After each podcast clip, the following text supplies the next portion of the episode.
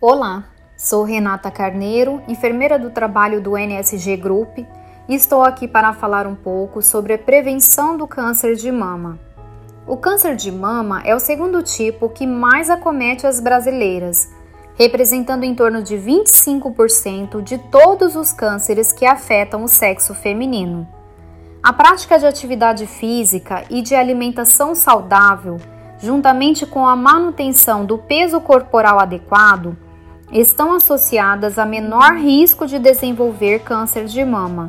Cerca de 30% dos casos podem ser evitados quando são adotados esses hábitos. A amamentação também é considerada um fator protetor. Os principais sinais e sintomas da doença são caroço, conhecido como nódulo, geralmente endurecido, fixo e indolor, pele da mama avermelhada ou parecida com casca de laranja, alterações no bico do peito e saída espontânea de líquido de um dos mamilos. Também podem aparecer pequenos nódulos no pescoço ou nas axilas. Não há uma causa única para o câncer de mama. Diversos agentes estão relacionados ao desenvolvimento da doença entre as mulheres, tais como o envelhecimento, Quanto mais idade, maior o risco de ter a doença.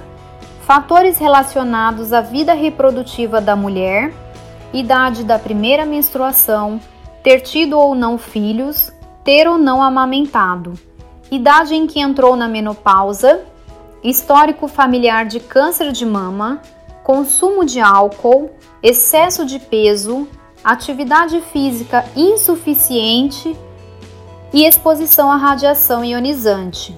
No entanto, na fase inicial da doença, o tumor pode ser muito pequeno, podendo ter menos de um centímetro de tamanho.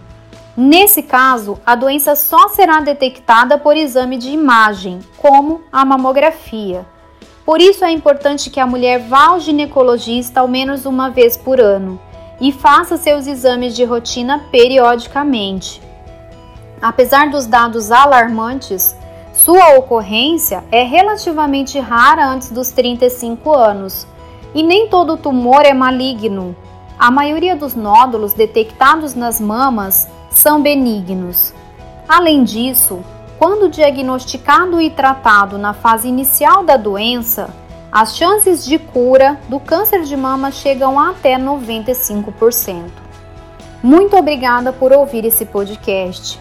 Compartilhe com a sua mãe, sua esposa, sua filha ou qualquer outra mulher importante na sua vida. Ela merece esse cuidado. Até a próxima!